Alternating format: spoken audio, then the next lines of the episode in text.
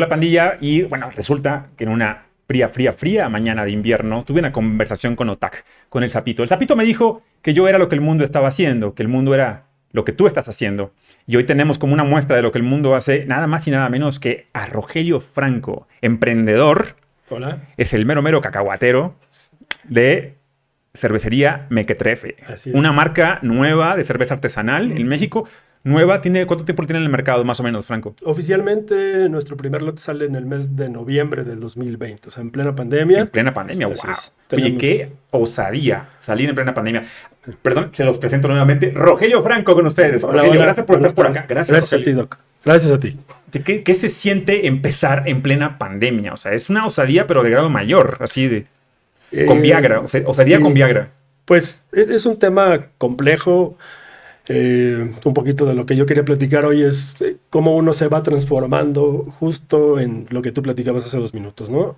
Uno es lo que uno hace y lo, cómo le aporta al mundo, ¿no? Eh, yo fui empleado durante 15 años aproximadamente, eh, empleado de empresas transnacionales, em- empleado de empresas mexicanas. Y finalmente yo tenía la inquietud ya de buscar hacer algo por cuenta propia, ¿no? Creo que mucha gente que tú conoces, eh, eh, tú sabrás que no necesariamente la pura voluntad mueve las cosas, ¿no? A veces nos tienen que empujar un poquito y eso fue lo que sucedió conmigo. Yo pierdo un empleo formal en julio de 2019 y pues me tuve que eh, poner a pensar qué iba a hacer, ¿no? En este caso yo ya traía como algunos planes, eh, aún siendo empleado, de poner un negocio y hacerme cargo de mí, buscar mi libertad financiera y etcétera, ¿no? No sucede, pero con un par de amigos yo ya había empezado a hacer cerveza artesanal en casa, totalmente casera. Este proyecto evoluciona, eh, busca cómo expandirse, busca inversionistas y es hasta octubre del 2020 que se concreta, ¿no? Eh, como sabes, la pandemia vino a afectar muchísimos negocios, incluido también la cerveza artesanal, ¿no? Eh, si bien el volumen de producción de cerveza en 2020 creció en un 8%, hablando de la cerveza artesanal, más o menos 70 cervecerías cerraron por completo. Hoy en día podemos hablar que hay un total de 1.200 cervecerías artesanales en todo el territorio nacional y de estas 1.200, 70 cerraron, ¿no? Algunas pues medianas y pequeñas. ¿Cuántas? 70. 70, de 1200. De 1200. O sea, estamos hablando de aproximadamente un... 6%. 6%, por- sí, 6% aproximadamente. Más o menos, un Ajá. 6%. Está fuerte. Es fuerte. Entonces, eh, sabíamos nosotros, yo tengo un socio, José Antonio, que no nos pudo acompañar el día de Ujú. hoy, porque él, él- él sí es Godín, él sí Ok, trabaja. él sí, sí. él es el que trabaja. ok. Eh, Saludos para José saludos Antonio. para José Antonio. Eh, sabíamos, ¿no? Que el impacto de la pandemia iba a ser muy fuerte, que muchas cervecerías finalmente iban a, pues desafortunadamente, desaparecer. Y creo que toda crisis trae una oportunidad, ¿no? Ujú. Y creo que fue la nuestra. Entonces sí fue muy arriesgado, sí fue muy complejo, pero eh, fuimos como tocando las puertas correctas o fuimos apretando los botones correctos para que sucediera, ¿no? Ujú. En un principio nosotros buscábamos tener un equipo propio, es decir, una planta de producción. Hicimos números y la verdad es que era insostenible. Y pues fuimos transformando el modelo de negocio hasta lo que tenemos hoy, que son dos estilos de cerveza artesanal por ahora, pero que tenemos un socio productor, es decir, tenemos un proveedor de maquila. De ¿no? maquila. Ok, Así es. perfecto. Muy bien. Entonces, esta cervecería eh, que, nos, que nos maquila las cervezas de Mequetrefe se llama Cru Cru, están acá en la Roma. Cru Cru. Cru Cru. Ok, esta la, la que vamos a, a degustar. Esta de acá. No, lo que vamos a degustar es totalmente Mequetrefe, son Mequetrefe. recetas diseñadas por mí, Ok. cocinadas en colaboración con ellos en su planta de producción Ajá. y digamos que vigilada por ellos, ¿no? Es decir, la fermentación necesita una temperatura especial que ellos son de lo que se encargan, ¿no? De embotellarla, de etiquetarla, de proveer todos los insumos y a mí obviamente pues me cobran la maquila, ¿no? Eh, ellos eh, son como nuestro soporte en este lado de producción, pero todo lo demás, o sea, la cara comercial, la marca, es un tema nuestro. ¿no? Entonces, lo que vamos a probar ahorita es nuestro primer estilo. Es una cerveza American Pale Ale, es un, est- es un estilo que es una derivación, llamémoslo así, de una Pale Ale, ¿no? Que es, Es más jotona, ¿no? Es más como pamorras. es más... eh, Es para digamos- paladares más, este, ¿Cómo, ¿Cómo lo puedes escribir tú, Ah, tú en tus palabras? No tan educado. No tan educado. O, o- o con un paladar no adquirido, por así llamarlo. Perdón ¿no? por lo de tan fotón, no quise decir, no, no era con el afán de discriminar ni nada por el estilo. Es una cuestión entre vatos, ¿ok? Es nada más así. Sí, digo, digo, tú siendo de Monterrey, Sí. la- el tema de la cerveza artesanal en Monterrey es un tema muy curioso, ¿no? Porque pues es una cultura de pues, la carne asada y, y- y cervezas que tienen muy baja graduación alcohólica como la Tecate Light, ¿no? A Sí. mí me tocó estar en discadas ahí en Monterrey donde Sí. pues eran cartones y cartones y cartones de Pero de Tecate Light. Así, ¿no? Entonces la Para que gente, aguante más. la gente prefiere comer y estar bebiendo algo pues súper ligero, ¿no? Ajá. En contraste a estas cervezas que son pues light, que son eh, cervezas lager, yo empecé por los estilos ale. En las Ok. cervezas hay dos familias de, de- o, o dos estilos o dos grandes familias de cerveza. Ok, Las lager y las ale. ok. Las lager son todas estas cervezas eh, industriales como Corona, como Negra Modelo, como... A 2X, Indio. Indio, Sol. Exacto.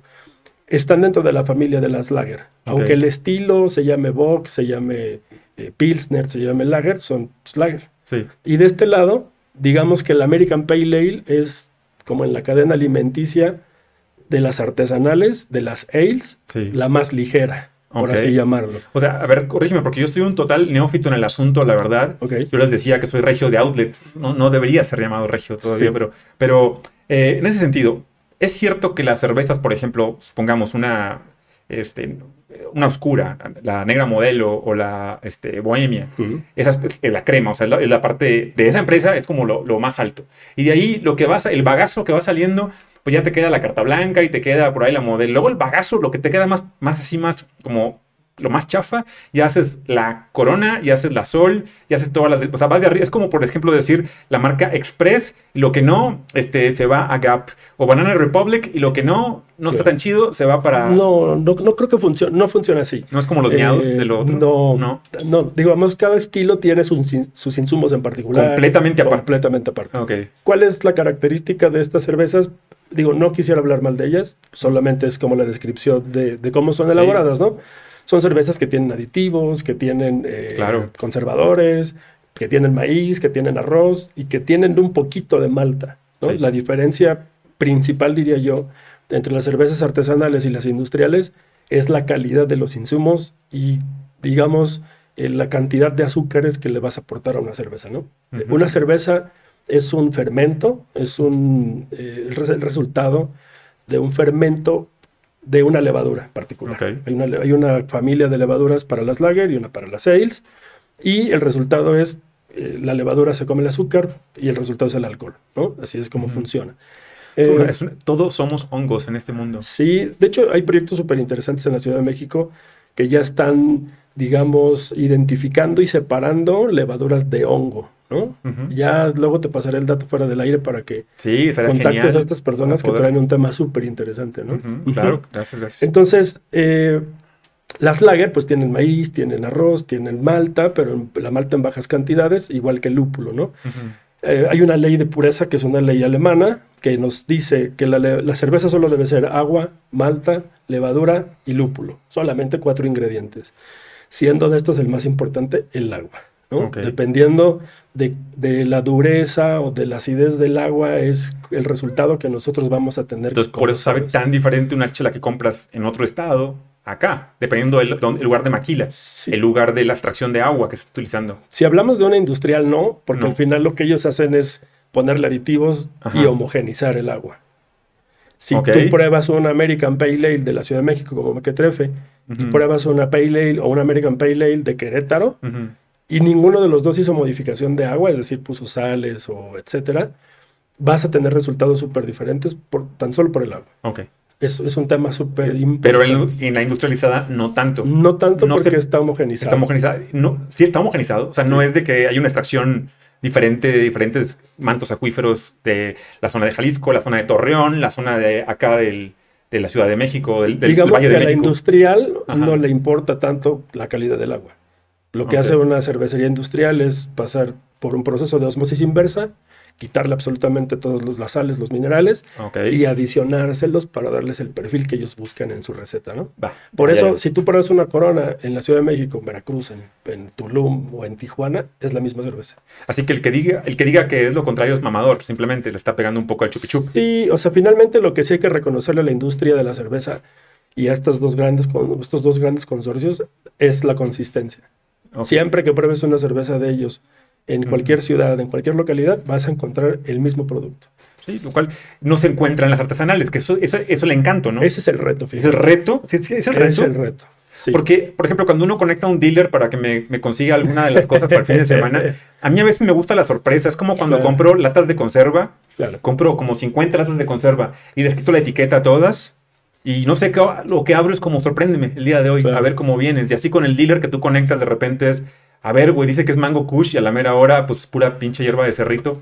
Mira, yo creo que el tema de la cerveza artesanal o el, o el mercado es un tanto noble que sí permite que tú tengas ciertas variaciones en tu receta. Porque tal vez, eh, por ponerte un ejemplo, esta cerveza se usa, se, se hace, perdón, con puros insumos in- eh, importados. No tenemos hoy en día una malta que tenga eh, la misma extracción de azúcares que una inglesa, que una alemana, que una estadounidense, que una, etcétera. Eh, el lúpulo viene de, uno viene de, los dos vienen de Estados Unidos, por eso se llama American Pale Ale. Ok. La levadura es francesa, entonces el reto que tenemos hoy como gremio, por así llamarlo, es uno, tener insumos de calidad nacionales para que nosotros dejemos de buscar esas soluciones fuera del país. ¿no? Ok. Pero el reto finalmente sí es llegar a un control de calidad que sea súper Sí lo, sí lo buscan. Sí lo buscamos, claro. Ah, ok. Sí, sí lo buscamos. ¿Cuál es tu favorita? Obviamente que las dos, pero esta debe tener un valor especial. Sí, este tiene un, un lugar muy especial en mi corazón. Claro, claro. Porque finalmente fue el primer estilo que yo cociné en casa. Muy Entonces decidí llevar, cuando pues visualizamos e hicimos el plan de negocio, decidimos que este tendría que ser nuestro estilo insignia. Claro. Siempre el, el primero tiene una, algo especial. Sí, muy especial. Esta va para mis hermanos. Ya ven, putos, el primero. Siempre. pues Los demás, pues, los, los siento mucho. sí, la verdad es que el primogénito, en este caso para mí, sí tiene un, Tiene un lugar un especial, lugar ¿no? muy especial. A producción le cala un poquito eso, porque los de producción son los segundos, algo así. tercero. Pues en este caso es, es un poco eh, peculiar la sociedad que yo tengo con José Antonio porque Sí. Pues él tiene un trabajo full time, él realmente no está tan metido como en, en el tema de la cerveza Sí. y se vuelve un poco un tema de one man show, o sea, es, yo hago todo, yo vendo, yo cobro, yo eh, ven- sí, Más en tu lado. sí, Ok. sí, parece como que muchas responsabilidades caen de este lado. Pero ¿no? es necesario las dos partes, ¿no? Para poder coexistir. O sea, Sí, o sea, él, él ha inyectado dinero y Sí. obviamente eso hace que subsista el negocio, ¿no? Claro, Sí. Sí, es como acá también en este lado. A mí me llama mucho la atención, la verdad, tu historia de, de cómo tú lo dijiste de una manera muy bonita y, y muy humilde también. Dijiste, me perdí mi trabajo. O sea, fue cu- cuando, cuando mi percepción personal no es que uno haya perdido, sino que uno termina por ganar, porque su yo superior te dijo, güey, ya, esto no te queda. Te estás quedando chico. Tu misión en este mundo tiene que ser otra. Y vamos a darte ese empujón que hacía falta para que puedas tu misión en el Claro. mundo llevarla. Sí, digo, es, es un proceso difícil porque finalmente es un duelo, es, una pérdida. Claro, ¿no? Es- no, sí, la, sí que la hay. eh, sí. O sea, es- yo lo digo así, yo soy psicólogo de formación. Este, Ok. Trabajé toda mi vida eh, laboral como empleado en recursos humanos siempre, ¿no? Entonces, eh, hay temas también súper profundos ahí que a lo mejor si un día me invitas podemos ir este, abordando Sí, eh, claro. sobre la cultura laboral mexicana, ¿no? La cultura de, De trabajo. De trabajo. Sí, sí. ¿Cómo, es traba- cómo ser empleado en, en- en un país como este? ¿no? Sí, sí, Es, sí. es un tema súper interesante, pero sí, finalmente era algo que yo tenía pensado hacer, Ujú. se anticipó de una manera que puede ser no la más cordial, ¿no? Ujú. Este, perder un empleo es, es un tema complicado. Te tumba todas tus, tus áreas de confort Así es, de repente así es, sí. y es, tómala, ahora viene la parte de la inventiva. Sí, es sobrevive, haz algo, eh, empuja, empuja, empuja, empuja, ¿no? Y finalmente estos casi dos años ha sido un proceso de muchísimo aprendizaje para mí, ¿no? No nada más con el tema de, de la cerveza y de cómo tienes que administrar un negocio, sino muchas lecciones de vida, ¿no? De- Sí, claro. eh, que pues es, es un mensaje para mucha gente que tal vez esté pensando que hacer cerveza artesanal y que te quede bien es lo mismo que administrar un negocio de cerveza. Mm, No, no, es lo nada mismo. que ver. No, no, No, es lo mismo. No, Sí, no, no mismo. tiene, tiene por ahí, es un camino bastante sinuoso. Sinuoso. Sí, Sí. Tiene, tiene muchas por ahí cositas que hay que ir pasando. Pero bueno, para dos años, en medio de la pandemia, le da un valor extra todavía Sí. más. Estoy que me muero de ganas por probarla por ¿Vamos ahí. a probar? Vamos a ver cómo Déjame- está. Aparte el nombre me encanta, porque tengo una, tengo una cuestión con las palabras, ¿sabes? Yo, Sí. yo, a mí las palabras son, lo son todo. Son, son puertas, son puentes o son paredes. Depende cómo las utilicemos en el día a día. Son, son el todo para los seres humanos. Claro. Y, qué, y qué- qué honor, qué honor que poder compartir contigo una mequetrefe. Y mequetrefe me encanta, o sea, hay palabras que para mí son fregoncísimas, como por ejemplo, este, destapasodas. Me encanta la palabra destapasodas. Este, me encanta incaíble, incaíble que usamos en el norte en lugar de, este, aquí, acá le llaman, ¿cómo le llaman las mujeres a esa, al- al- para el cabello? Le llaman el pasador. Acá le llaman pasador y en el norte le llamamos incaíble. Increíble. Este, pero las palabras para mí son importantes. Este, eh, todas, cuando las juntan, por ejemplo, el come cuando hay, no mames, amo esa pinche palabra. O sea, es tan, es tan chingona porque engloba tantas cosas en una, en una sola. Sí, claro. Y mequetrefe es, es una palabra que a lo mejor usaría mi abuelo para referirse a mí si estoy Claro. haciendo una mamada. Claro. O si, si estoy si estoy haciendo. Fíjate que no investigué la parte, eh, la, la- la definición etimológica de meque- mequetrefe, pero es muy explícita. Es un mequetrefe es aquel cabrón que es, que es disruptivo, que se mete donde no lo llaman. ¿verdad? ¿Sí o no? Sí, sí. Sí, y que, y que, y que es hasta cierto punto pícaro. Así es. Tiene. Sí. Por, por ahí va la acepción finalmente. Um, yo te escuchaba platicar hace un rato y me identifico con ciertas cosas porque yo siempre he sido eh, subversivo, no, o sea, políticamente correcto, pero sí he sido muy subversivo, he sido claro. muy disruptivo en mis empleos anteriores, bueno, en, en mi vida laboral pasada, porque finalmente, eh, pues uno busca superarse siempre, todos los días a sí mismo, al menos a mí me pasa, ¿no? Sí. Y yo veía como las áreas de oportunidad que tenía mi trabajo, mis, mis entregables, y buscaba formas eh, que estuvieran fuera de la caja para poder resolver ese problema que pues llevaba tal vez un par de años o unos seis meses intentando darle la vuelta, ¿no? No eran soluciones totalmente convencionales y eso genera muchísimo ruido, ¿no? Eh. Básicamente por ahí va el, el concepto de la marca.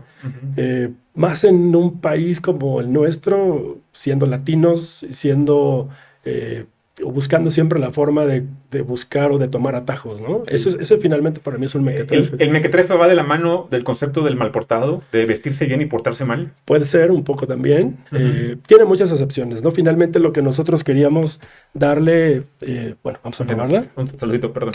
Sí, salud. Ahorita te platicamos de esta chela. Wow.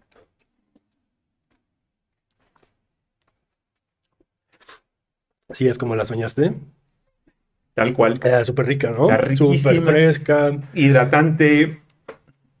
Puedo sentir los diferentes tipos de ingredientes. Está riquísima, caray. Ahorita Está- te platico el perfil que le dimos a esta Sí. chela. Esas que tratas de, de detenerte para no acabártela de un jalón. O sea, está riquísima, la verdad. Sí. Eh, te decía un poquito de la marca, retomándolo. eh, buscábamos darle como esta identidad chilanga, porque finalmente es una, es una cerveza de la Ciudad de México. Ujú. Sí queríamos tener como este distintivo, porque finalmente el movimiento de cerveza artesanal en el país tiene funcionando 15 años, ¿no? La, Ujú. la primera cervecería que yo recuerdo que, que abre sus puertas como tal, como cervecería artesanal en México, me parece que es eh, una de las primeras Calavera, eh, allá por los 2000, ¿no? Sí, yo, yo, no, yo recuerdo en el, en el 2000, eh, bueno, pues ya, ya es una cadena, Monterrey se convirtió, este, que es el Sierra Madre Brewing Company, Así es, que empieza por ahí también, así es. a hacer empieza. su propia marca.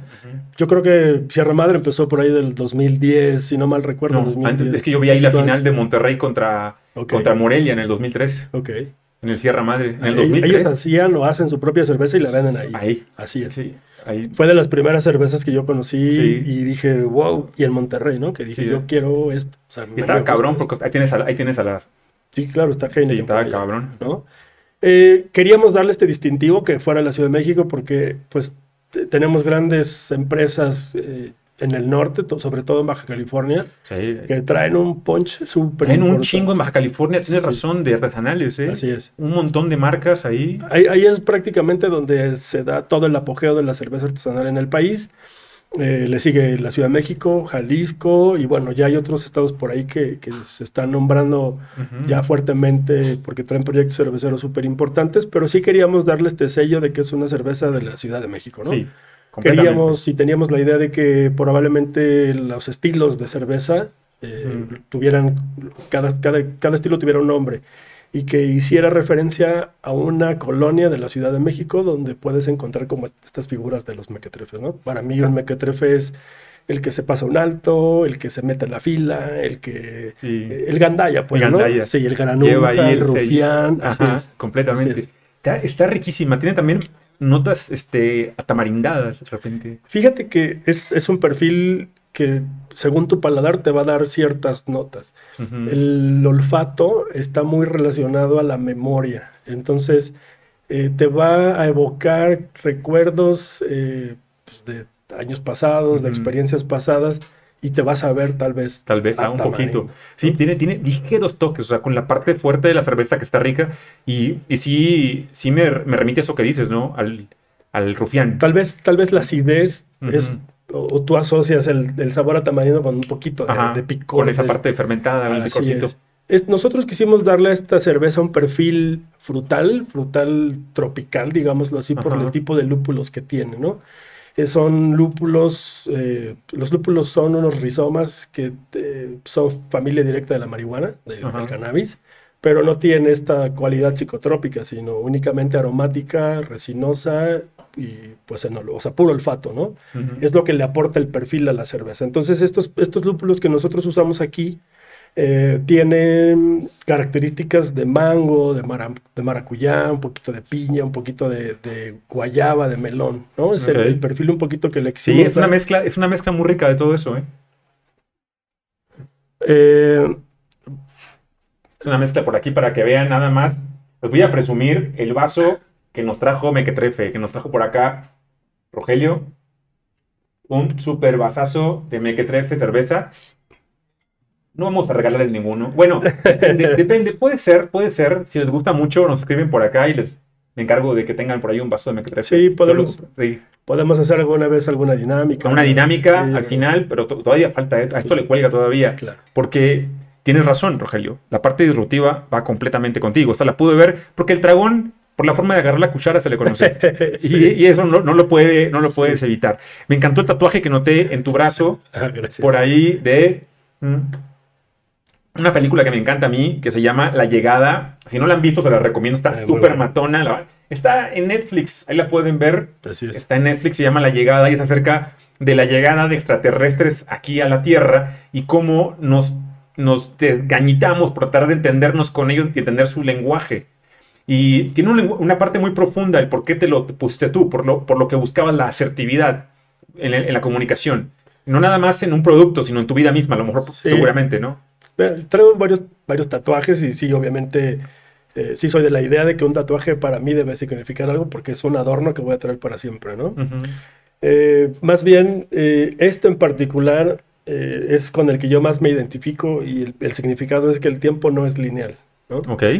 Eh, no El hay tiempo como lo conocemos no existe, Sí, como nos lo han mostrado a todo el mundo. Así es. Sí, No es hay, maravilloso. no hay una secuencia de hoy, mañana, o Es ayer, un- hoy, mañana. eh, y coincide con esto, es un principio. es un principio. Como Claro, lo en la película la chica se llama Hannah Así es. y que su nombre, Hannah, al revés, es Hannah, es igual. Es. Y un principio es igual, de, puede ser de atrás para adelante, de adelante para atrás. Así es. A fin de cuentas, donde empieces Sí, es claro. el momento correcto. ¿Y, y qué te marca? O sea, también es qué te marca a ti como persona, ¿no? Ujú. Lo que pasa hoy.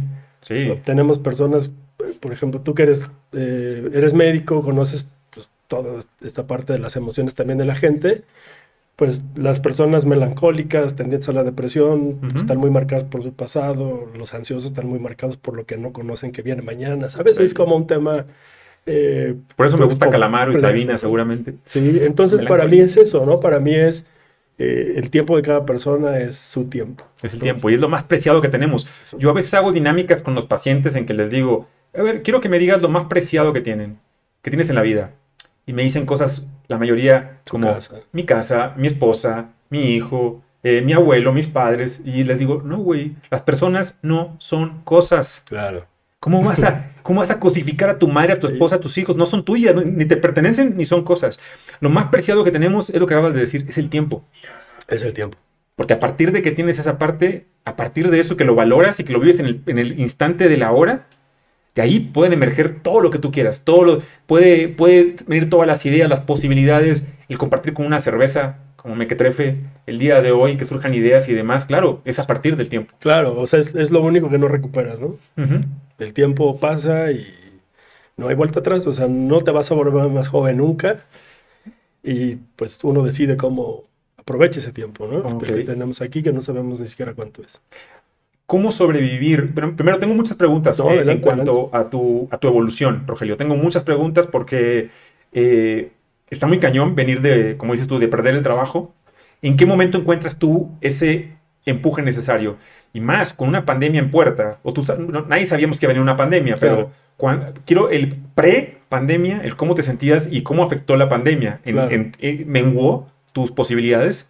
Atenuó el, el ímpetu con el cual tú estabas con este proyecto nuevo, porque cuando uno empieza un proyecto nuevo, es, puta, traes toda la energía adentro y dices, cámara, voy a hacer esto, voy a hacer aquello, y de repente, tómala, güey, viene la pandemia. ¿Cómo fue esa evolución para Rogelio? Um, para Mequetrefe.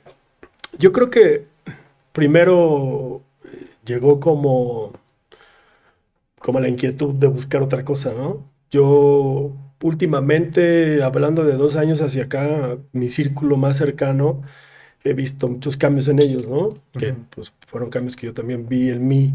Y yo creo que esta búsqueda surge del hartazgo, ¿sabes? Eh, por eso te decía hace unos minutos que hablar de la cultura laboral mexicana es lo que a mí me trae a donde estoy el día de hoy, Claro. porque finalmente eh, estamos muy atrasados en temas de cultura laboral.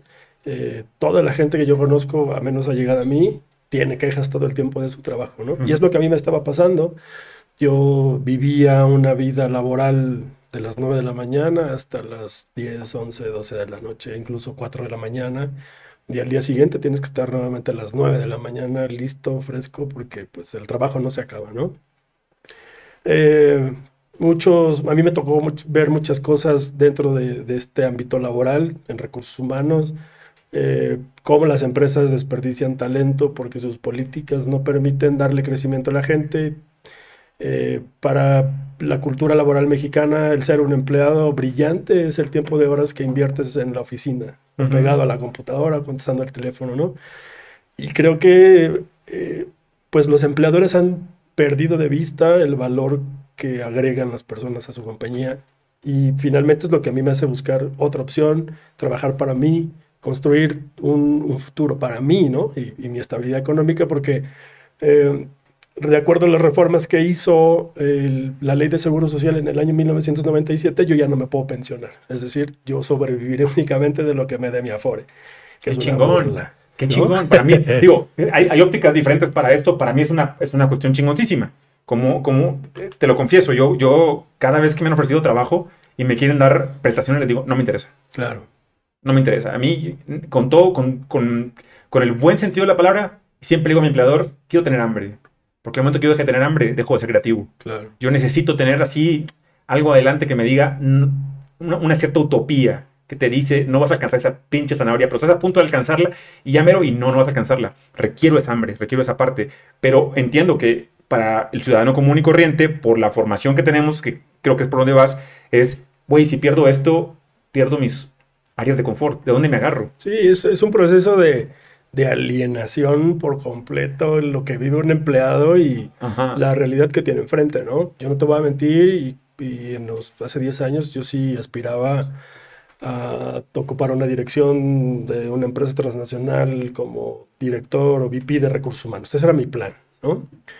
Y conforme vas avanzando en un escalafón, en una estructura, te vas dando cuenta que no es tan sencillo Ujú. y, y que las demandas eh, de tiempo, de esfuerzo, de desgaste en esas posiciones no lo valen. No, no, ¿no? no. ¿Cuánto vale tu vida? Y ¿Cómo la, des- cómo la, cómo la tasas? ¿Cómo la pa- y, y desistí. Dije, creo que no es mi camino. Ujú. Eh, busqué eh, tener una posición que me diera un sueldo que en un mediano plazo me permitiera buscar mi libertad financiera, ¿no? Yo ya había, tenía planes de, de poner un negocio tal vez pequeño y ahí es donde viene el meollo. Ok, Ujú. pones un negocio, pero ¿cuál? Porque al final del día, pues no creo que no estoy yo en la etapa de inventor o de descubrir el hilo negro. Simplemente fue tomar algo que ya existe, tratar de pues, sacarle brillo, de hacerlo un poquito diferente y mejor para que esa fuera mi propuesta de valor finalmente, ¿no? Porque tú puedes abrir un autolavado, pero pues en la ciudad hay 5000. Claro. ¿Cuál va a ser tu diferenciador con ellos, no? Yo creo que ahí está como el truco eh, cuando alguien se pregunta, ¿y qué diablos voy a hacer? Tengo el dinero para poner, para montar un negocio, pero sí hay muchas preguntas que se tiene uno que contestar, como ese, ¿no? ¿Qué me apasiona? ¿Dónde sé que no me va a, a, pesar invertir mi tiempo, mi sueño, mi esfuerzo, hasta temas físicos, ¿no? De, a mí me toca cargar cajas, ¿no? Que pues yo en mi vida de Godín, de trajecito, pues no, no hubieras pensado, ¿no? Ni en pedo. Entonces, ¿hasta dónde estás dispuesto a llegar? ¿Qué estás dispuesto a sacrificar? Incluye el glamour y pues las comodidades que tienes, ¿no? Entonces yo creo que es súper importante no perder de vista eso. Em, sí o sí, eh, en pandemia, cuando pues, yo ya pierdo el empleo, tuve algunas situaciones ahí como cuidar a mi madre porque se fracturó un pie, bueno, cosillas que, que fueron como postergando algunos eh, pasos del proyecto, pero sí o sí tenía que buscar salir en pandemia porque pues yo ya había vendido el coche, ya, o sea, los ahorros... Ya habías hecho los pasos que eran necesarios para poder ponerle las tripas a un negocio nuevo y decir, ahí va, güey. o sea, en mi apuesta, este, me voy a levantar al precipicio y si me voy a comer un diablo, que sea con todo y cuernos. Sí, pero, o sea, te estás tirando a tu precipicio, ¿no? Sí, no, no, no, otro. no, el de otro, es el tuyo, tú lo creaste, sí. Así es. Entonces, pues fue un tema mucho de, tomar la decisión y pues prepararse un poco, ¿no? O sea, no nada más es el tema de, bueno, hago cerveza rica y mis amigos... ¿Tú ya sabías de cervezas antes de entrar en el negocio? ¿Ya, ya, estabas impregnado? Ya, ya había empezado yo a leer, o sea, yo llevé un proceso más o menos de dos años haciendo cerveza en casa. Documentándote y sí, documentándote. ¿Compraste tu kit de hágalo en casa y todo? Con estos tres amigos compramos el equipo necesario para hacer mensualmente 100 litros de cerveza, ¿no? Entonces las chelas que hacíamos eran para nosotros. Y para nosotros, este, para los amigos. Cuando yo cocinaba solo, eh, amigos me compraban los lotes completos, ¿no? Me decían, oye, ¿tienes cervezas? Y ¿cuántas? pues hay 50, me las llevo. Tómala. Ah, bueno, pues eso me empujaba a hacer más y más y más. Y pues practicar, ¿no? Este es un tema, cuando estás cocinando, es mucho de, y cuando estás aprendiendo sobre todo, tienes que equivocarte porque si no, no aprendes. Sí, tiene que haber ahí error, acierto para poder llegar al punto. En esas escalas de producción es donde debes de cometer todos los errores posibles porque ya no los puedes cometer cuando sean 1200 litros, ¿no? No, ya, ahí. Ya es una pérdida de dinero impresionante. Entonces, pues creo que fui dando los pasos correctos para pues llegar a lo que tenemos el día de hoy, ¿no? A la nena. A la nena, sí. Ok, al mequetrefe. Así es. Sí, pues sí, y bueno, ¿qué, qué calidad de cerveza. Entonces pasó esto, entramos ya en la etapa en la cual quedas fuera, le inviertes lo que tienes que invertirle, dices, ahí van mis canicas. Después viene la pandemia, entra el socio capitalista que te dice, no te dejo solo. ¿Ahí fue? Sí, ahí fue. Ahí fue. Ahí fue. Fue. Bueno, digamos que en noviembre de 2019, yo estaba tomando unas clases de maestría, justo preparándome para lo que venía, ¿no? Sí. Eh, plan de negocios, mercadotecnia, etc. Hicimos un, como pequeños, hacíamos como focus groups de la gente que, pues, le, invitábamos chela, ¿no? Porque finalmente, pues, yo invitaba a esas chelas para conocer qué es lo que le gustaba a la gente. Sobre todo a la gente que no había o que no era un consumidor asiduo de cerveza artesanal. Porque ese finalmente es como hacia donde yo me quiero ir dirigiendo, ¿no? O sea, como que sea una cerveza ligera, fácil de tomar, que no sea tan invasiva en el paladar y que la gente que nunca ha probado un artesanal diga, pues llévate esto que me diste, ¿no? Porque finalmente tienes que ir educando al paladar para entender una cerveza, ¿no? Que es lo que tenemos aquí. Y fue después de estos procesos de, de retroalimentación con la gente, pues era afinar, regresar a la receta, cambiarle, subirle, bajarle, agregarle más, hasta que yo me encontré satisfecho. Hasta que encontraste el ADN. Así es. El ADN de Mequetrefe. Y dije, esta es, vamos. Busqué, toqué varias puertas para eh, que nos maquilaran la cerveza. Tuvimos por ahí un par de malas experiencias que no voy a decir con quién para no quemarlos. Pero afortunadamente llegamos con Luis. Eh, pues, yo estoy súper contento, José Antonio también lo está porque pues nos ha acogido de una muy buena forma, hemos hecho una muy buena sinergia Y creo que es el enfoque que hoy debe de tener la cerveza artesanal, es crear un frente común, eh, ayudarse unos a otros, porque al final del día la competencia es muy grande, ¿no? Y mientras más aliados tengas, pues creo que es un, un poco mucho más sencillo, eh, pues abrirte paso, ¿no? Que, que si fuera yo solo en este caso, eh, como Mequetrefe, que es una marca que lleva medio año en el mercado, pues la gente dice quién eres, no te conozco, ¿sabes? O sea, es un, es un mundo eh, un tanto exigente porque sí hay personas muy conocedoras de lo que es cerveza artesanal, ¿no? La cerveza tiene muchísimas bondades en la salud del ser humano. Claro. Eh, yo, yo he sido corredor mucho tiempo de mi vida, eh, maratonista, y a nosotros siempre se nos recomienda que antes de un entrenamiento, una cerveza. Termina de entrenar y una cerveza por la cantidad de electrolitos, de proteína, que es una, es una bebida rica en proteína, Sí. te ayuda a digerir mejor también, a, a conciliar el sueño. Tiene muchísimas bondades. Eh, me queda claro que Mequetrefe apostaba a todas las áreas, no únicamente al paladar, tener el ADN chilango, eh, que fuera pícaro, que fuera mequetrefe, vaya como Claro. es. Este, no nada más, sino también buscar la parte en la cual eh, tuviera el sabor, el paladar y desde luego los nutrimentos necesarios para que nos pueda dar, eh, aportar al cuerpo lo que requiere, porque la gente piensa que esto nada más por pitorreo, que nada más tomamos para Sí. ponernos hasta el culo. Y sí tomo para ponerme hasta Sí, el culo. yo En efecto. Pero, pero, pero si además de que me ayuda a ponerme hasta la, la- la madre, me aporta proteína, nutrientes, probióticos, prebióticos este, y demás, pues imagínate, tenemos un combo por ahí con moderación que nos va a dar muchísimo para nuestra salud. Sí, por, por ejemplo, ¿te has tomado alguna vez eh, una cantidad elevada, no sé, ocho cervezas de cualquier cerveza industrial? Te apuesto lo que quieras a que al día siguiente amaneciste con dolor de cabeza. Hasta la madre, sí. Con esto no te va a pasar. ¿Por qué? Porque Ando buscando a huevo un consomé de borrego con un boing de guayaba. Finalmente con esto no, no te va a suceder, ¿no? No. No vas a amanecer como si nada hubiera pasado. Porque es una cerveza que no tiene conservadores. Es, es totalmente, pues no podría decirte que es orgánico porque no tenemos el rastreo ni... No, pero tampoco le apuestan a eso ahorita. Exacto, no, no, no, no estamos por ahí. Tendría que ser un tema mucho de, autocultivo con, con respecto a las maltas, a los lúpulos, Sí, eh, crear tu propia levadura, ¿sabes? O sea, claro, claro. tomar agua de lluvia para que dijeras es totalmente orgánica esta chela, hoy no lo somos. Sí. Y tampoco lo estamos buscando hoy. Simplemente estamos buscando que sea una cerveza que está bien hecha, que está regulada, que eh, sea garantía para el consumidor de que por tomarse una, dos, tres u ocho, pues no le va a pasar absolutamente nada Claro. y no va a amanecer con una resaca increíble como si lo hubiera hecho con una cerveza industrial, ¿no? Pues eso ya es buena noticia para mí, ¿eh? Sí. O sea, ya esa parte, porque si algo que odio es la maldita cruda, cabrón. O sea, Sí, esa, esa parte no puedo con ella. Sí la odio con pasión, Sí, admito. sí hay un secreto finalmente y es, eh, uno recomienda como cervecero que después de una cerveza te tomes un vaso con agua, ¿no? Ah, Sí, ok. sí, es finalmente lo que nosotros queremos, porque es un negocio de volumen, no es un negocio, digo, sí lo es, Ajá. eh, de "Uy, tengo la mejor chela del mundo, la chela más rica del mundo, ¿no? Yo creo que nadie se vende hoy con ese eslogan, eh, porque pues es un tema de paladar, o sea, a mí me puede encantar una cerveza que a ti te parece un tanto desagradable o no. Completamente subjetivo, paladar.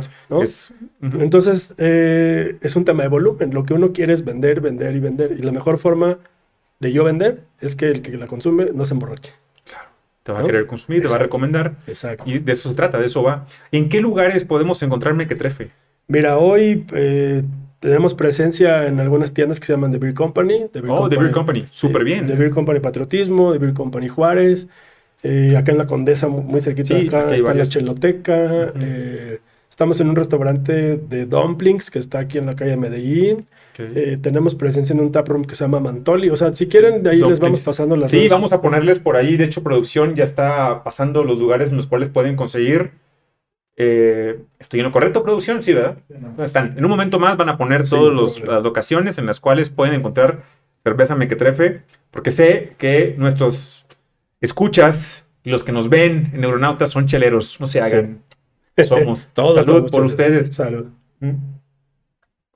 Vamos creciendo eh, poco a poco en el número de puntos de venta, pero a los seis meses de vida que nosotros tenemos, tener presencia en una tienda de Beer Company, en, en un The Beer Box, en Amantoli, en Drunken Dog. Para que te autoricen ahí es Sí, porque ya. es- es- estamos hablando que son lugares que venden cervezas que están bien hechas, ¿no? Eso Sí, es lo primero. No se van a quemar con Ajá, en ninguna forma. Y no, y, y Mequetrefe, la calidad que tiene de productos está ex- excelentísima, la verdad. El sabor, la calidad está súper es. buena. Así es. Entonces, eh, si quieren, por ahí hacemos un update. eh, que sigan a Mequetrefe en las redes sociales. Mequetrefe está anunciando constantemente dónde eh, estamos teniendo presencia, en qué Ok. nuevos puntos de venta vamos a estar, ¿no? ¿Están en Twitter también? No, en Twitter no, Qué bueno, en porque Twitter es un pinche, es una cantina.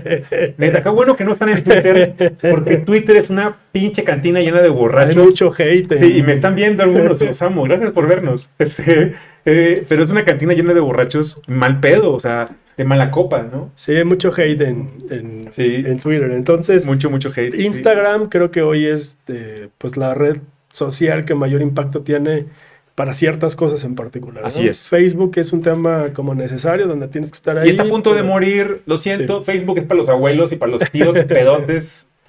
Es para, es para eso es Facebook, ya, ya está a punto de morir. Sí, todavía no conseguimos quien, quien nos haga contenido para TikTok, pero Ajá. no lo descartamos. ¿no? Sí, pues próximamente a lo mejor, no es cierto. Este, oye, ¿puedo, quiero aprovechar para hacer un comercial de nuestro patrocinador, no sé si te, te- puedo hacerlo. Sí, claro, por favor. Sí, bueno, tenemos un patrocinador que lo queremos mucho, que se llama Caniva. Caniva, que es nuestro, nuestro patrocinador, es una empresa mexicana que se encarga de hacer productos ricos en CBD. Productos que nos ayudan con el CBD a desinflamar músculo, articulaciones, a, dar, a evitar problemas como de ansiedad o depresión, a favorecer también eh, descansar. eh, y nos ayuda Hay diferentes productos de Caniva que nos pueden servir, perdón por esto. Y los, que le quería mencionar es el vapeador, que es este por acá. El vapeador es una pluma que lo que hace es quemar, la prendemos aquí, y lo que hace es quemar CBD.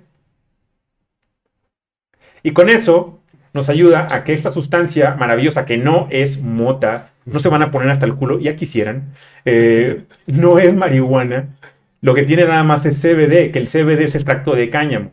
Y este extracto lo que hace es limpiar articulaciones, mejora la, la- la circulación en la corteza cerebral, armoniza el movimiento intestinal, el vaciado biliar, favorece la regeneración de piel, uñas, cabello. Y hay diferentes sabores en el vapeador. Este es, de, este es el sabor horny, este es el sabor calenturiento, te pone así súper arrecho, como de es jabón que no se gasta. Este es bastante bueno, de mis favoritos. Hay uno que hay para dormir, de Caniva, que está chingoncísimo porque te das 3, 4 jalones y te manda a dormir súper padre a los brazos de Morfea. Yo voy con Morfea, no sé ustedes. Eh, y también tienen las gomitas de Caniva, que se puede, son para adultos y para niños. Y además tenemos las ca- Caniva Caps, que tienen glucosamina para ayudar a corredores, atletas, a quienes levantan pesas o quienes hacen maratón, triatlón, para que no se desgasten articulaciones. Les recomiendo Caniva, que es uno de nuestros patrocinadores, y, y continuamos por acá, que Caniva también es una empresa que empezó, como tú, muy parecido Ok. muy, muy parecido y de, de la nada y ahora están eh, comercializando en, en muy buenas cantidades un producto que es de salud. Una, una, una similitud, fíjate, entre Caniva y lo que yo veo en Mequetrefe es una, una, una similitud muy importante. El, lo que busca Caniva, por ejemplo, como empresa con un producto, no es en sí como el beneficio directo de los, de los socios, de los agremiados, sino de la población. Y me queda claro que fue lo que buscaba Mequetrefe, es vamos a ver cómo con esto podemos dar algo, dar un servicio de un producto de calidad, que tenga un ADN chilango, que tenga un ADN de cervecero, que no te pegue la cruda. No es porque no queramos que quieras que consumas tu, tu consomé al día siguiente y no queramos que hagas tu ritual de cruda. No, pero porque Mequetrefe valora al borracho de cepa, al que le gusta seguírsela de largo, al que le gusta seguir con los cuates en la conversación sin que eso llegue a afectar nada más. ¿Y cuánto alcohol tiene? Esta es una cerveza súper ligera que tiene 5.5 grados de alcohol. O sea, estamos Está muy bien, hablando ¿no? que es arribitita de una negra modelo. O sea, yo creo que te puedes tomar seis y estás Ya. empezando la fiesta apenas. Ujú. Obviamente con su respectivo vaso de agua, ¿no? Es, es como la recomendación que siempre vamos a hacer. Yo les recomiendo también cuando toman psicodélicos, les digo lo mismo, güey, se meten un ácido cada hora, chinguense un vasito de agua, porque de esa manera van a poder librarla. Si no, van a andar como malhumorados y Claro. aventando cosas y haciendo berrinches que no, no, ni en el caso. Digo, finalmente, si es, es una sociedad con fines de lucro, no, para eso uno Claro, sí. eh, eh, constituye una empresa con fines de lucro. O sea, sí pensamos que, es un proyecto que tal vez en cinco años, donde nosotros podemos llegar al punto de equilibrio, eh, empieza a dar resultados positivos, ¿no? Sí hay planes de posteriormente nosotros aperturar nuestra propia planta. Eh, nuestro plan de negocios hoy implica que estamos al menos tres años con, con un socio productor al menos, ¿no? Hay pláticas con Luis de Cru Cru de tal vez ampliar su equipo con unos fermentadores más grandes que pues, sean exclusivos para nosotros. Eh, todo depende del volumen que nosotros produzcamos al mes. Pero la idea es esa, justo ir de la mano, eh, pues construyendo cosas, no solo con ellos, sino con, con las cervecerías de, de la Ciudad de México. Te quiero platicar que en el mes de abril hubo una expo, se llama Expo Cerveza México, fue en el World. Trade Center y compartimos stand con ellos, con Cru Cru, con Irreverente y con. Cerveza Pacheco. O sea, cuatro cervecerías de la Ciudad de México unidas en un solo stand. Oye, Eh, Pacheco tiene, tiene, tiene THC. Eh, no, no es No. una cerveza común y corriente. Maldita sea. Más juegan con, con uno, cabrón. Yo hubiera pensado que porque se llama Chela Pacheco es porque te va a poner un poquito. No, no, No. este, sí hay, ya incluso... Sí, hay varias ya he probado por ahí. Tristemente, un programa por ahí que estuve hasta el culo, lo siento. Pueden buscarlo. En un programa salí hasta la madre porque me eché una chela con, Con THC. con THC y yo soy muy sensible, caray. Ok. Sí, yo luego, luego. Sí, o sea, el, el mundo de la cerveza artesanal ha evolucionado, evolucionado tanto que ya hay una copa cervecera canábica, es decir, ya juecean este, a nivel nacional cervezas con THC. O sea, no, no juecean ni califican qué tanto THC tiene o si No, pone claro, o no, no, pone. no, o sea, no, no. es, Es como el ingrediente se, se integró a la cerveza. Es decir, Claro. para que tú tengas una cerveza bien hecha con, con THC, la, la capacidad para. Qué chingón lo que acabas de decir, la capacidad para integrar perfectamente eso sí. y no nada más el efecto, sino que puedas, puedas sentirlo. Sí, que esté presente el ingrediente Ajá. sin que sea el que predomine, ¿no? Es como integras a la receta, ya es el cáñamo, ya es el... Bueno, el cáñamo no te va a poner, pero... Cáñamo no, pero pues. Pero, la maruja, pero sí. si descarboxilas, eh, pues, el- la- las flores de, de la marihuana y, lo, lo incluyes como ingrediente, tienes que buscar ese balance entre las maltas, el amargor, eh, el sabor a THC, este sabor herbal que te deja este, la cannabis en, en una cerveza, ya juecean competencias de este tipo en el país, por No, ejemplo. se veía venir, claro. Sí. Es maravilloso. Sí, o sea, los jueces te vienen hasta el culo, yo creo, pero, pero ya lo hacen. Ya lo voy a hacer. En Sí, una de estas mequetrefe también se pone mequetrefe este, un poquito más. En ese, no, no, no es lo que está buscando, me queda claro. Sí, yo creo que no son nuestros planes en No son. corto. Sí. Eh, hemos tenido varias, hemos sostenido varias charlas con productores, Y eh, pero pues finalmente hasta que no sea un producto que esté regulado, creo que con CBD en un momento dado. puede ser con CBD. O sea, Sí. hay algunas regulaciones que tenemos que cumplir Ajá. eh, eh, con Cofepris y etcétera, pero... pues, Caniva, por ejemplo, ya entró en el negocio del CBD en el café. Sí, claro.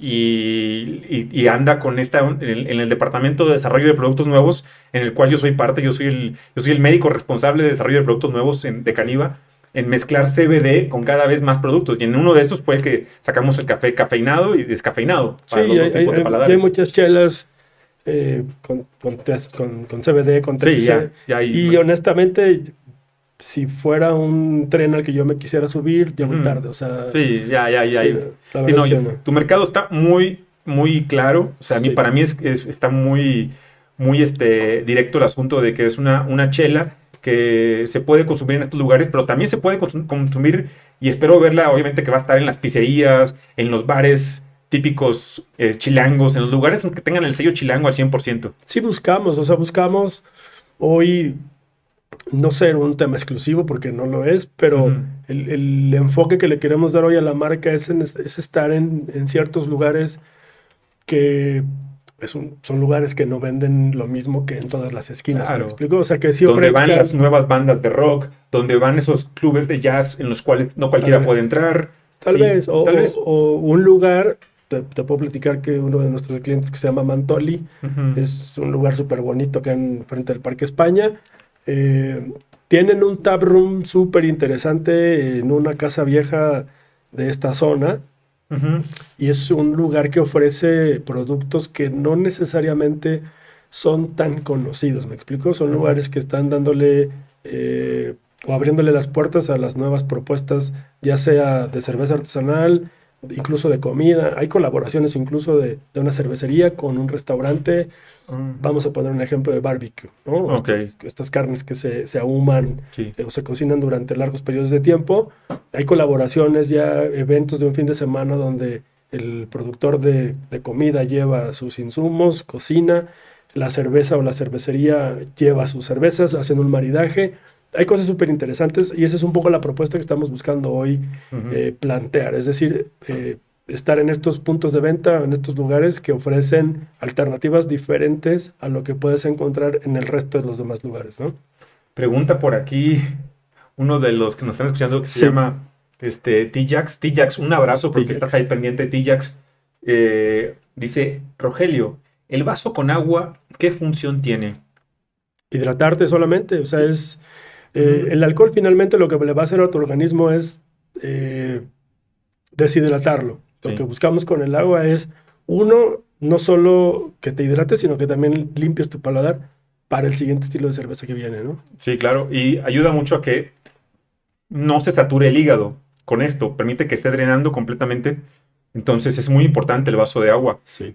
Entre chela y chela, pídanlo, van a disfrutar más de su fiesta, van a disfrutar más de la compañía, van a disfrutar más de la cerveza. Los, los lugares que ya papachan al cervecero, es decir, el consumidor de cerveza artesanal, ya es, digamos, como por regla que llegas, pides tus cervezas y al lado te ponen un vaso con agua. Con o sea, ya es un tema Con un chaser, que, por así que está decirlo. teniendo este empuje, eh, pues justo para cuidarte a ti como consumidor, ¿no? Es como a los que nos gusta mucho el café eh, expreso. Yo lo disfruto mucho con un agua mineral, con Ok. un vaso de agua natural o mineral, Claro. pre- preferentemente porque así tengo toda la gama de sabores del café y luego lo limpio para sentir nuevamente otra vez toda la gama nuevamente, lo limpio, otra vez la siento. Es como un junkie cuando lo metes a un anexo. Sí. No quiere decir que vaya a dejar ya para siempre las drogas. No, sino que cuando sale del anexo le van a saber como la primera vez. Eso es lo chingón. Yo tengo un amigo que, que ojalá no me esté viendo. Acaba de salir del anexo. Anéxenme. Muchos, muchos paisanos en estados de la, de la provincia mexicana, yo soy provinciano, llegué a la Ciudad de México con una caja de cartón con mecates y le hice parar al metro. Este, muchos que llegan no saben lo que es un anexo. Bueno, un anexo es este lugar en el cual muchas veces sin pedirte permiso tus familiares o amigos te meten a la de a huevo y te desintoxican durante un mes para que se te quiten las ganas de andar chupando o haciendo, pero eso ya son casos extremos, o sea, ya son para que conozcan un poquito de qué va, de qué va y de a qué, a qué nos referimos con ello. Otra pregunta de Lina. Lina, Lina, te mando un abrazo y un beso enorme porque Lina siempre está viéndonos.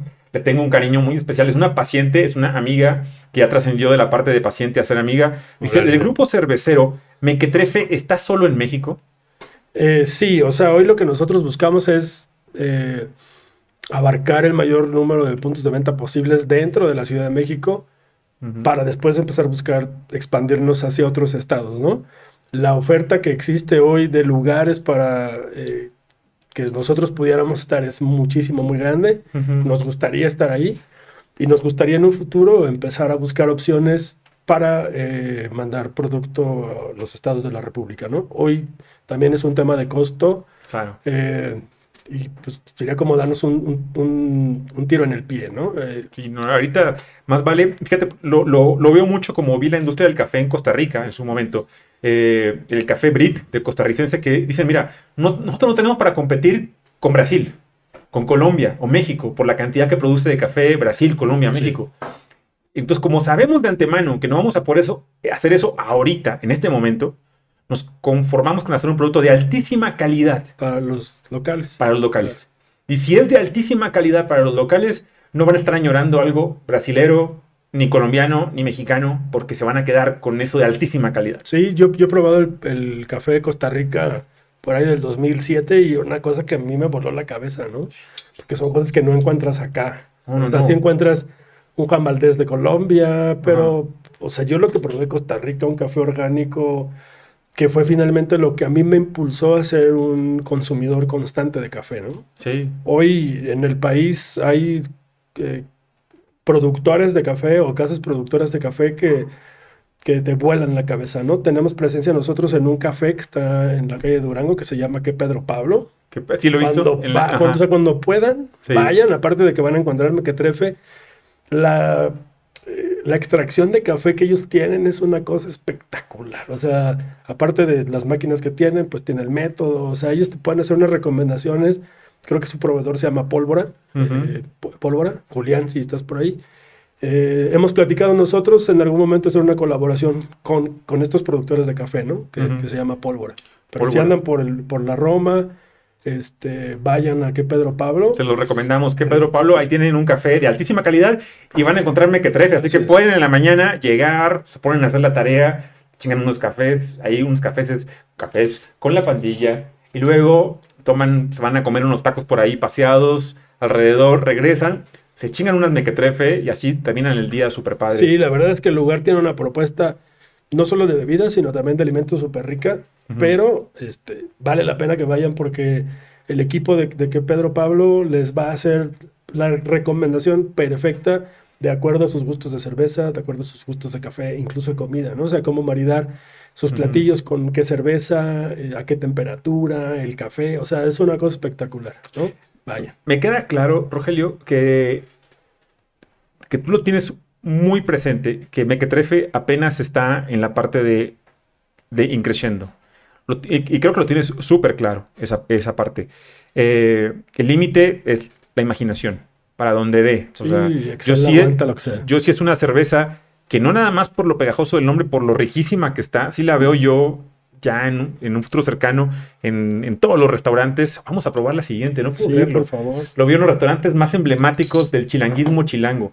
Una de, los, de las muestras más claras para mí de,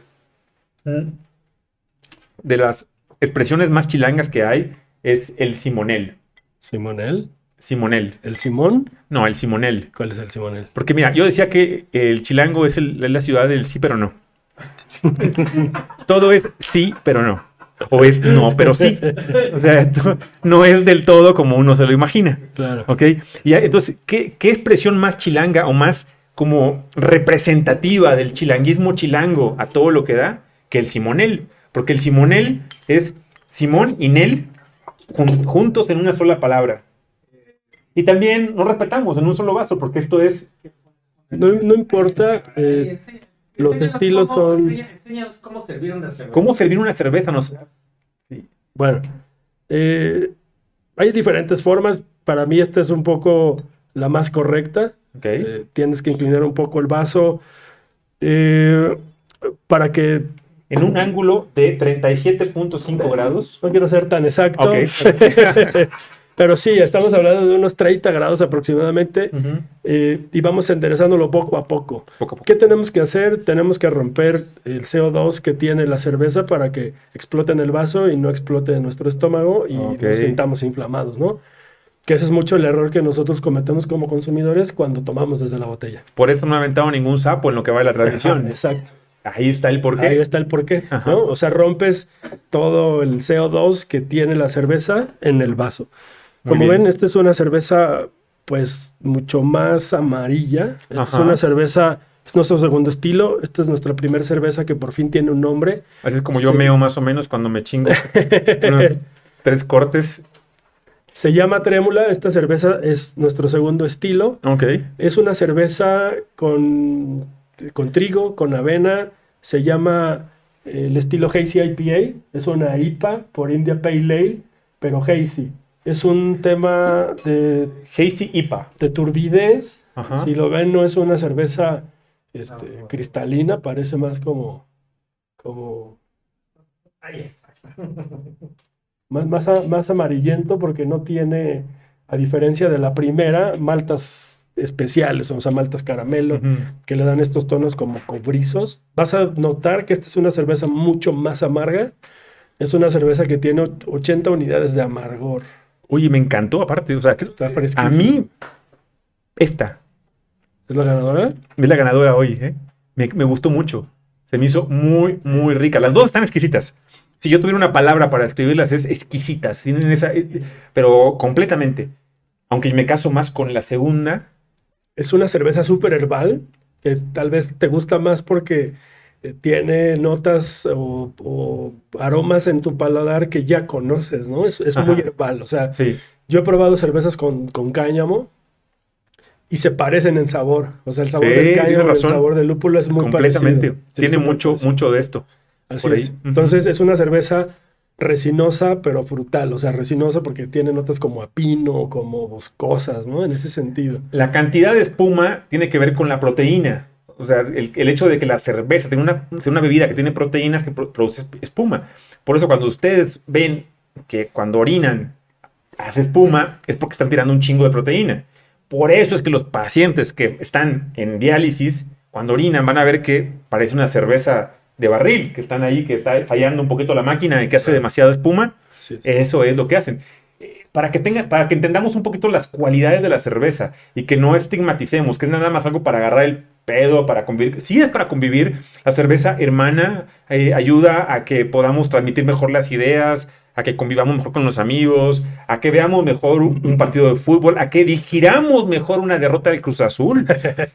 Tiene muchísimas... Creo que no conozco a nadie que le vaya a cruzar. No, no, no. yo- mira, el, de producción no lo ha dicho porque le da pena, pero va por ahí un poquito. ¿eh? No conozco a nadie que No, le vaya a qué, cruzar. qué bueno, qué bueno. Este, no queríamos, no queríamos decir eso, pero, pero sí, este, tenemos por ahí, dice, ¿por qué la etiqueta? Les- ¿Por qué la- pregunté, ¿por qué ¿Cuál, la cuál etiqueta? de las dos? ¿Cuál de las dos? Vamos a platicar de las dos. De esta, por ejemplo, Ok. Ah, les platico un poquito la historia de esta. eh, que está rechingona. Yo les voy a, la voy a describir. La etiqueta dice mequetrefe, que está súper padre. Trae una navaja de barbería y el cuata que está chupándola parece que es un barbero que acaba de, a- acaba de hacerte una trasquilada y está disfrutando el cabrón porque te trasquiló. Es una de- llave, es una llave de, de un barril de cerveza. De un barril. Es el draft. Maldita sea, yo pensé que era una navaja. Soy un pendejo. Soy un No, bien es- pendejo. Es la llave del, del draft. La llave del draft. Bueno, ok, va de vuelta. La llave del draft está aquí de este lado. Y luego tenemos aquí al vato que es el barman. Y está contento porque te acaba de servir una chela y dice, güey, este vato va a entrar casi al nirvana, nada más de probarla. Una morra que está sentada en la silla. Tiene un tatuaje súper verga en la pierna. Y atrás tiene una ventana con el cosmos. Tiene sí, la luna, un neuronauta que va viajando por ahí. Nos avisa que tiene 5.5 grados de alcohol. Está muy matona, muy colorida. Y la verdad, los colores están perfectamente escogidos. Muy bien, cada detalle Gracias. me encanta, está súper matón. Bueno, Ahora sí, ¿qué va? el- el crédito es de, de nuestro diseñador. Yo tengo un amigo muy cercano de, pues, de, de mis años de universidad. Este amigo se fue a vivir a Ottawa, Canadá. Y hemos estado siempre en constante contacto.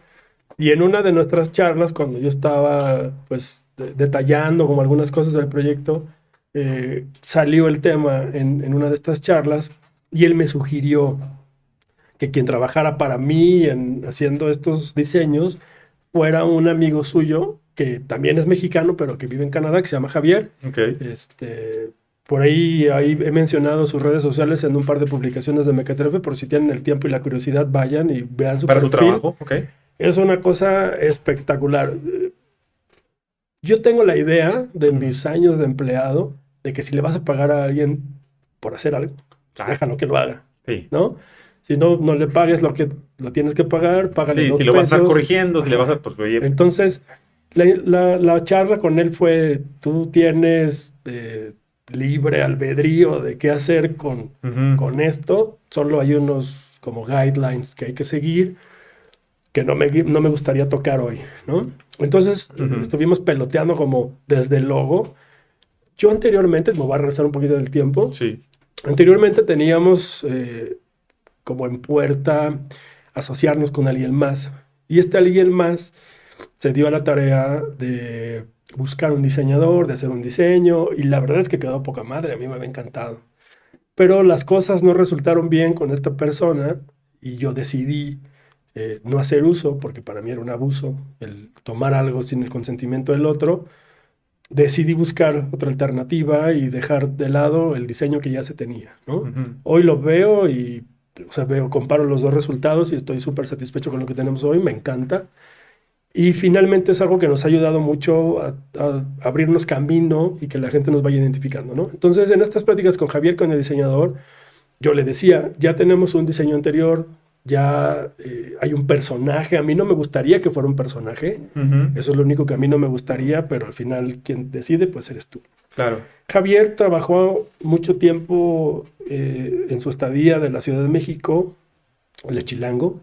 Trabajó en los talleres de Doctor Alderete. Doctor Alderete es un ilustrador argentino que ha trabajado para los fabulosos Cadillacs, para Sí, sí, sí. Cuba, para Andrés Calamaro, etc. Tiene ese sello, ¿eh? Entonces, ese sello. Javier trabajó directamente con Doctor Alderete en sus talleres de impresión, de serigrafía, entonces trae toda esta influencia.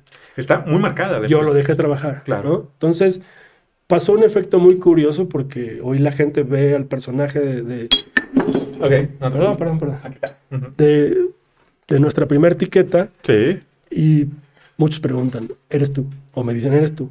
Y fue un tema totalmente involuntario cuando pues lo único que yo pedí fue que pusiera un tatuaje. El tatuaje nada más que está presente ahí, que, que es como que- mi sello, ¿no? que es hermoso y bueno, tiene etiqueta, no lo mencioné, pero es un chaborruco.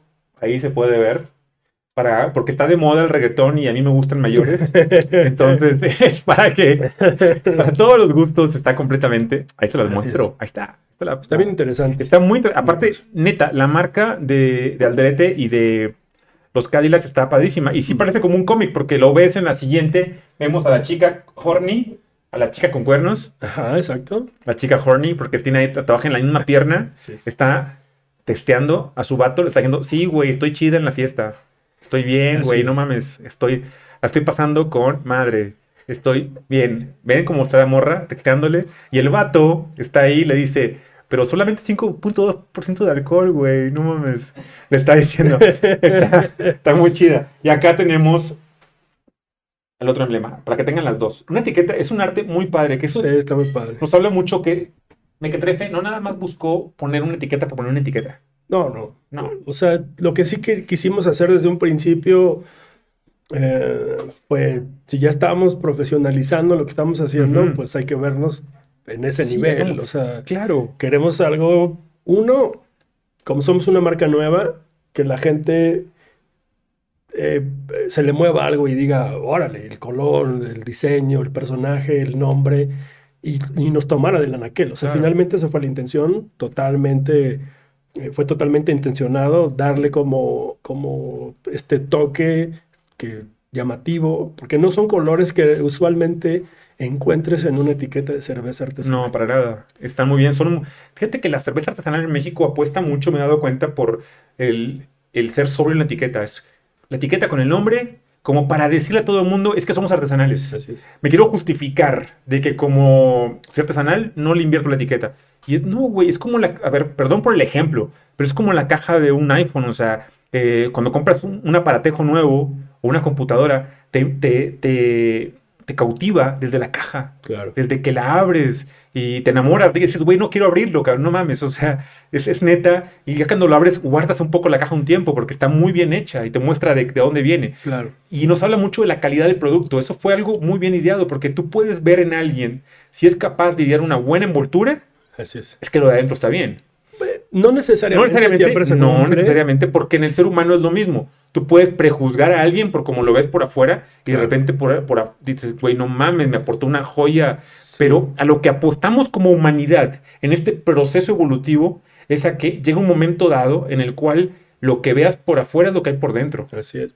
Digo, eh, sí quisimos, lo que primero tuvimos nosotros fue el producto, ¿no? Ya, De era, era lo más. O sea, el alma. Sí, si no tienes un buen producto, Sí. le puedes poner lo que tú quieras por afuera y la gente no te va a consumir. ¿Por qué? Porque finalmente tu producto pues, no es bueno. No, O sea, creas- lo- creaste un alma, una Sí, identidad. eso es tener una buena chela, bien terminada, bien fermentada, que no tenga errores. Y para mí eso es lo más importante de, de un producto de este tipo. Está bien hecho, no tienes nada que criticarle. Le- ¿Te gusta? Eso es otra cosa. Sí. ¿no? Porque es un tema de, mucho de gustos. Hay gente, sobre todo en el mundo artesanal, que se inclina mucho por las cervezas obscuras, ¿no? Porque Sí. creen que como por ahí empezó la tendencia artesanal en el país, pues es como lo artesanal. Y tenemos estas cervezas súper ligeras de 5.2 grados de alcohol, que es una experiencia súper diferente en el paladar. no parece que no te 5.2 vas a. ¿eh? embriagar. Sí, No, parece. no- no y está excelente esa parte. Ahora, en cuanto a precio, porque, por ejemplo, hay una cosa y tú me corregirás, yo soy, ¿qué soy? Soy un pendejo, soy un menso que nada más opina aquí y les comparte a ustedes un poquito, pero bueno, este, hemos visto que los precios en las cervezas artesanales en Europa, hemos encontrado que con el crecimiento de la industria cervecera artesanal en países netamente cervecero como Bélgica, eh, Alemania, este, es- ha ido abaratándose. Y es muy común que tú consumas una cerveza artesanal a un precio súper competitivo. Claro. En México de repente nos encontramos con que si te dan una cerveza artesanal, te la quieren vender como, no mames, súper cara. ¿Cuál es el precio? ¿Cómo ca- calificarías tú el precio de una cerveza como Mequetrefe? Sin saberlo yo, eh, nada más me aventé el tiro, porque aquí todo es, dejamos el personaje afuera, y aquí adentro somos como somos. Sí, claro. Sí. Para mí, Es, es un precio como... Pe- Mira, yo creo que todo es perspectiva, ¿no? Eh, yo siempre he platicado de lo que a mí me ha tocado vivir, porque no puedo hablar de otra cosa que Claro. no conozco, sino Sí. de lo que a mí me ha pasado. Yo eh, hace unos años, en una situación de transición de entre un empleo y otro, metí mi auto como Uber y yo lo manejaba, ¿no? Y justo para decidir si el león es como lo pintan o no. Y cada quien habla como le va en la feria, ¿no? Yo no podía llegar, por más que me esforzara, a los niveles de sueldo que tenía en mi empleo anterior, que manejando mi auto, ¿no? No es para todos. O sea, si tú tenías un empleo que mensualmente te pagaba 6 mil pesos, que en Uber sacaras 10 mil, 12 mil, pues era, ¿sabes? Como esta meta cumplida de aspirar a un, un mayor ingreso. Este- el, el mercado tampoco es para todos, o sea, eso sí lo aceptamos y lo reconocemos. Hay un target muy específico de quién puede pagar qué cerveza, ¿no? Es una chela que tiene un rango medio, o sea, en el mercado, en una tienda la vas a encontrar alrededor de los 70 pesos. Está súper bien. Pero son dos caguamas, ¿no? Ese es No, también pero el tema está súper te bien. enfrentas. Esta, Ajá. la primera. La segunda ya la vas a encontrar rodando, rondando los 90 pesos aproximadamente. Quiero comentar algo referente a eso antes de leerla. Una, una observación que nos hace alguien que es un experto catador de chelas y aparte es un empresario eh, muy reconocido en el mundo de, de, pues de las comidas, de, los restaurantes y demás. Ahorita voy a hacer la mención de él en un momento más y Claro. le, le agradezco que nos esté viendo. Rorro, un abrazo, mi hermano. Ahorita te menciono. Eh, en alguna ocasión me tocó con mi hijo, esta anécdota la mencioné por alguna ocasión, que eh, referente a lo que es caro y lo que es barato. Ah, claro. Y estaba con él en Monterrey, en galerías, con Carlos Alberto, y me acuerdo que me dice, eh, papá, es- le dije, ah, mira, güey, aquí está, eh, no me acuerdo cómo, se llama, donde venden videojuegos, Game City o, no me acuerdo cómo se Game llama. Planet. Game Planet, eso. Estaba Game Planet y me dice, le digo yo, oye, güey, ahí está tu videojuego, vamos a comprarlo. Me dice, no, papá, no mames, ahí está bien caro. Vámonos a la pulga y en la pulga lo encuentras como a, a menos de la mitad. Me dice, no mames, papá, está caro. Y, le- y yo le digo, le, le explico a él, le digo, hijo, no, no, es que no existe nada caro ni barato. Y me dice, no, claro que sí, papá. Aquí vale mil pesos. En la pulga te va a valer 100 pesos. Eso es caro. Sí, bueno, aquí, es aquí hay un tema que diferenciar y es, ¿es caro o es costoso? Sí. La cerveza artesanal es costosa, es decir, el proceso de producción per se es Sí. costoso. Sí, no, no es un proceso que es costoso, Es costoso. pero voy todavía algo más profundo que eso, que es a lo que, a lo, es a lo que llega con Carlos Es- Alberto. Es como la percepción que le da cada Es- quien a las en la vida ¿no? es la percepción. Eh, eh, la percepción tiene que ver con, le dije, hijo, no hay nada caro ni barato. Y me dice, ¿cómo no, papá? Esto es caro, esto es barato. Le digo, no, no, no, no, eso crees tú. Te voy a enseñar otra realidad. Que te voy a decir otra realidad. Mira, por ejemplo, estamos enfrente de, Game Planet en este momento y tengo el dinero para comprar el videojuego que tú quieres comprar, ¿cierto? Y me dice, sí. Ok, puedo comprarlo en este momento. O podemos coger un Uber saliendo, ir a la Pulga Río, donde tú me dices va a ser una hora de viaje, más o menos, de aquí a la Pulga Río, caminar entre puestos, llegar, tener alguna una cosa sin garantía y demás, etcétera. Le digo, pero la pregunta sería, ¿cuánto vale una hora tuya conmigo? Me dice, ah, cabrón. Digo, no tiene precio, ¿verdad? Y, y depende también de quién esté viendo esa película. O sea, para una persona promedio, 1.500 pesos puede ser mucho dinero. Para otra, 100 pesos. Puede es- ser mucho dinero también. Puede, de- ¿Qué es mucho? ¿Qué es poco? Exacto. Por eso, el cerebro humano, cuando tú dices algo es caro, lo vuelves inalcanzable. Sí, a mí no me gusta hablar de caro. No, no, no. Yo no uso ni caro ni barato. A mí me gusta hablar de, Lo de justo. costo. Es lo, es lo que es que lo justo. Si tú tienes, si tú estás adaptado a que todo vale lo justo, entonces es una persona que entiende que la vida es justa contigo. Sí, o sea, yo como te decía hace, un, pues, hace unos minutos, ¿no?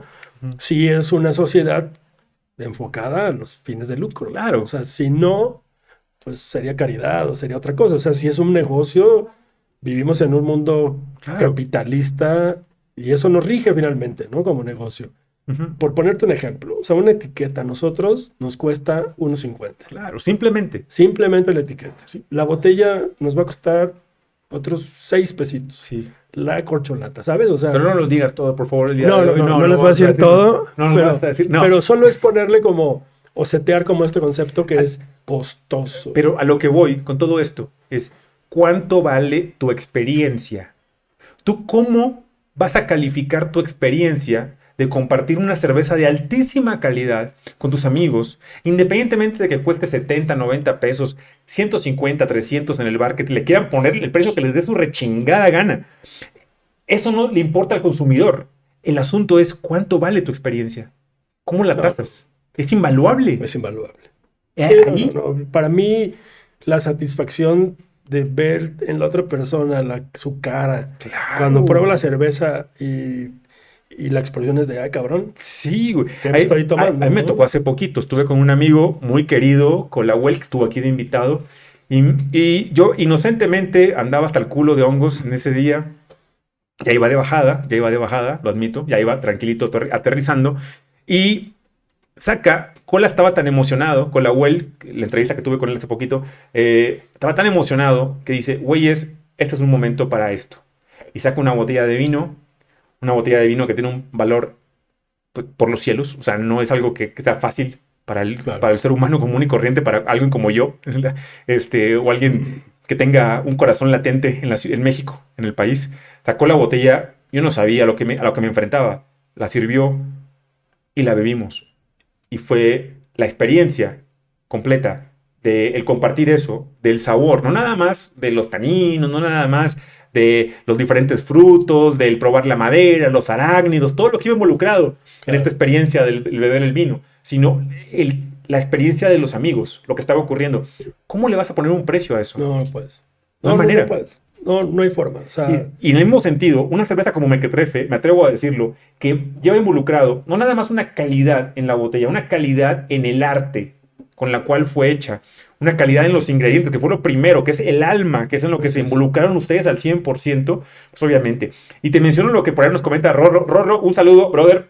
hola, Rorro. Rorro nos dice, este, decirle al mando, el Rorro es de, de la vecina República del Salvador, es vespista, pero está metido en la industria restaurantera eh, y sabe bastante porque él está metido en, de fuerte, lleno en la, en la industria Claro. restaurantera, por lo cual su, su opinión, Rorro, hermano, gracias, nos dice, decirle al man que su cerveza es de las mejores artesanales que he probado en el mundo.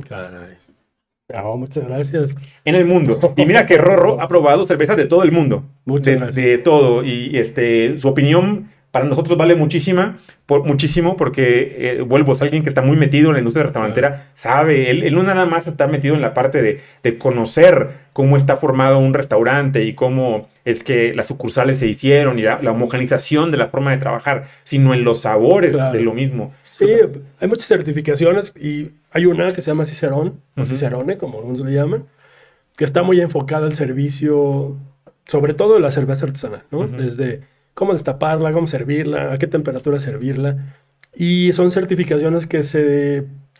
Quienes se enfocan a estas certificaciones son personas que se dedican a la industria de los alimentos y que venden cerveza artesanal, en este caso, ¿no? Entonces es, es una certificación de servicio que también por ahí traen algunos eh, módulos más avanzados donde ya catan cerveza, de- encuentran defectos, etcétera. Pero, caray, para mí que alguien se exprese de esa forma y diga, es de las mejores cervezas del mundo que he probado, para sí, sí, no, Rorro le confío al 100% súper porque... gratificante. ¿Eh?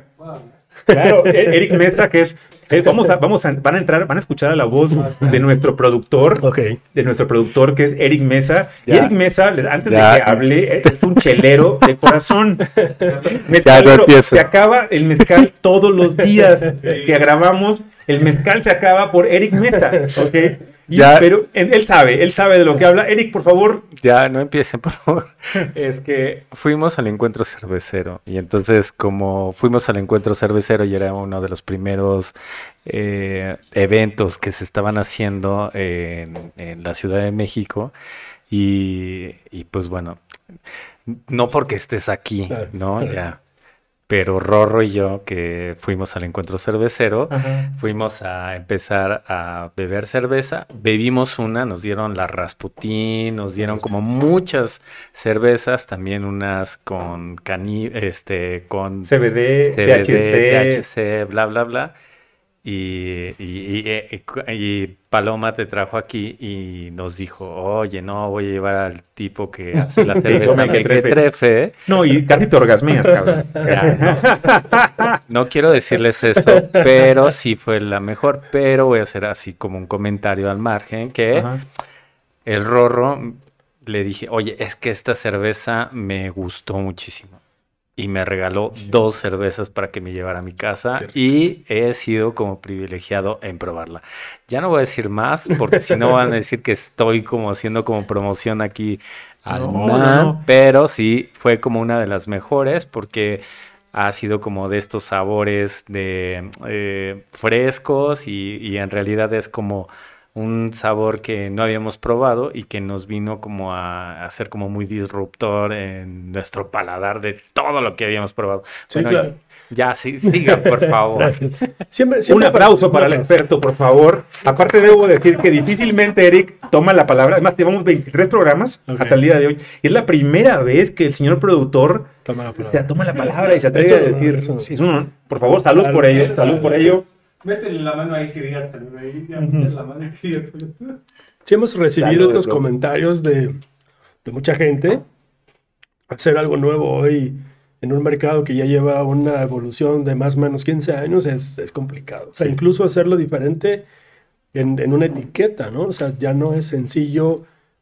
Y, y por eso buscamos también que nuestro diseñador no estuviera tan contaminado de lo que ya se hace aquí, ¿no? Sino que él, con ojos frescos, hiciera su propuesta y nos dijera cuál era el camino a seguir en cuestión de diseño, ¿no? Porque él diseña, yo nada más le digo, si me gusta, está de acuerdo a lo que estoy buscando, dale. No, es una cerveza que para mí, si, si hubiera algo que, por ejemplo, que representa lo que es Neuronautas y el Dog, en cuanto a sabor, calidad, la, parte frescura, lo que, lo que pretendemos, un poquito lo que Mequetrefe pretende. O sea, es el chilanguismo chilango a todo lo que da. El dejar el personaje afuera, Mequetrefe pretende eso. Es, a ver, personajes fuera, güey. Estos somos. Así está. Sí, así es. Tal cual. Sí, yo soy una persona, para quienes me conocen, saben que soy súper transparente, ¿no? Si algo Ujú. me molesta, me molesta, Sí. se nota, lo digo. Se nota. ¿no?